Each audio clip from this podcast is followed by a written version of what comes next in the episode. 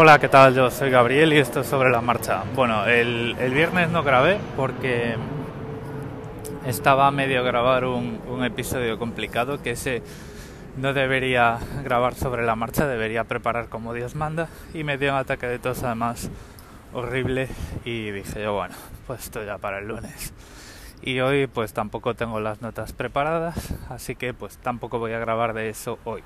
A ver, eso que yo digo así entre comillas era cómo funcionan los las inversiones basadas en dividendos que bueno, pues a, ahora mismo son unas de las eh, que estoy intentando construir un poquito eh, consistentemente mes a mes porque bueno pues el rendimiento a futuro eh, es muy interesante ver cómo se cómo se comportan. Pero bueno es, de eso hablaré otro día hoy de lo que os voy a hablar es de un principio que me he traído desde la ingeniería del software a la vida real y que me funciona fenomenal vamos a ver yo hace unos años era una persona súper desordenada. Eh, además de acumular cacharreos, varios y cosas de todo tipo, jamás tiraba una camiseta, por ejemplo. Entonces, bueno, pues eh, imaginaos, ¿no? Eh, 12 años y pico, casi 13, viviendo en Madrid, acumulando camisetas, pues aquello era un mercadillo de los de los domingos, ¿vale? Eh, bueno, pues eh, cuando me vine aquí, habiendo vencido todo, para bien o para mal, empezaba de cero, era como formatear un teléfono. Y últimamente en el trabajo habíamos estado eh, reforzando un concepto que es el principio del Boy Scout. Los Boy Scouts, al menos a mí lo que me han dicho, yo nunca he sido Boy Scout, me consta que la prima segunda de algún oyente es Boy Scout y así como media familia o la familia política eh, esto pues tienen esa cultura del Boy Scout. Pero bueno en fin uno de los principios que tienen es que cuando tú vas al monte vas al campo y te vas tienes que dejar la zona mejor de la que la habías encontrado vale bueno eh, llevo desde que vivo en Australia aplicando esto para tener ordenada y limpia la casa y es, es una pasada. Eh, por un lado los resultados y por otro la de tiempo libre que te deja es impresionante. ¿En qué se basa esto? Pues tú cada vez que pasas por, un, por una parte de la casa para hacer algo en ella, pues la tienes que dejar mejor de lo que la habías encontrado. Eh, en este sentido, bueno, la limpieza es relativa porque bueno, pues para la limpieza pues tienes que coger algo, tienes que ir a propósito con un utensilio de limpieza en la mano, pero por lo menos las cosas están siempre organizadas y en su sitio. Y luego, bueno, pues está el decir, oye, pues si me lleva menos de dos minutos, ¿no? Como en GTD, pues lo voy a dejar hecho.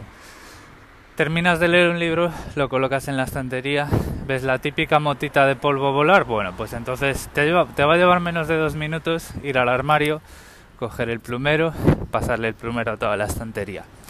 Diréis, claro, pero es que si pasas el plumero, todo ese polvo queda en el suelo, tienes que pasar la aspiradora. para eso está mi esclavo robot, que es un Roomba y yo le llamo Jenkins, porque Jenkins me parece que es un nombre de mayordomo. Y Jenkins pasa por casa dos veces por semana, entonces pues todas estas cosas, todos estos efectos colaterales del, del principio el Boy Scout se los va comiendo. Con esto al final, eh, los días que hago limpieza, porque pues lo que hablábamos, ¿no? Para pasar una fregona primero tienes que barrer, luego pasar la fregona y tal. Pero digamos que los días que eh, tengo que limpiar, en 25 minutos tengo limpia la casa. Eh, lo que es superficies de la cocina, del cuarto de baño y suelos, 25 minutos. Y si además pues le quiero pasar el paño con el pronto a los muebles, pues otros 15. 40 minutos, una casa de... que es la casa más grande en la que he vivido, por cierto, pues ya está. Y esto pues eh, lo he ido convirtiendo en un hábito y, y la verdad es que funciona. Y hablando de hábitos, eh, apuntaros esto porque probablemente en unos días os recomiendo un libro. Eh, ya, todavía, todavía voy por el capítulo 3 de momento muy bien, que es Atomic Habits de, a ver que Voy a pausar esto porque no me acuerdo del autor. Es eh, Atomic Habits de James Clear, ¿vale? Como James Limpio o James Claro, ¿vale? El, el libro está en Amazon, tiene una portada negra de, con letras negras y letras doradas y tiene un subtítulo que dice An easy and proven way to build good habits and break bad ones. Es decir, una manera fácil y probada de construir buenos hábitos y romper con los malos hábitos. Ese es el libro que estoy leyendo ahora porque, bueno, pues he cometido muchas veces el error de intentar cambiar muchas cosas a la vez eh, y siempre he fallado. Entonces, bueno, pues he visto este libro recomendado en bastantes sitios y he pensado que sería una buena idea eh, pues hacerle caso a gente que, bueno, pues según muchos saben de esto. Además es, bueno, pues es uno de los bestsellers de Amazon, Kindle. Entonces, bueno, pues digo yo que, que tendrá algo, ¿no? Últimamente estoy así. Soy... Eh, noto mucho más fácil que antes el, tema de dar un voto de confianza a la gente y de momento estos dos primeros capítulos que he leído me han gustado mucho.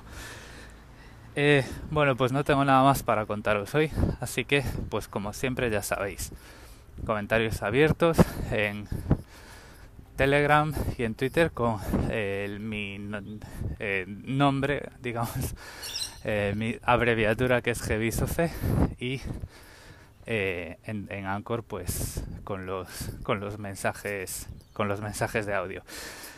Y un saludo a, Jesús a ostras cómo era a tío Gilito por los mensajes de Telegram que tengo ahí pendientes para cuando vuelva a hablar de pasta.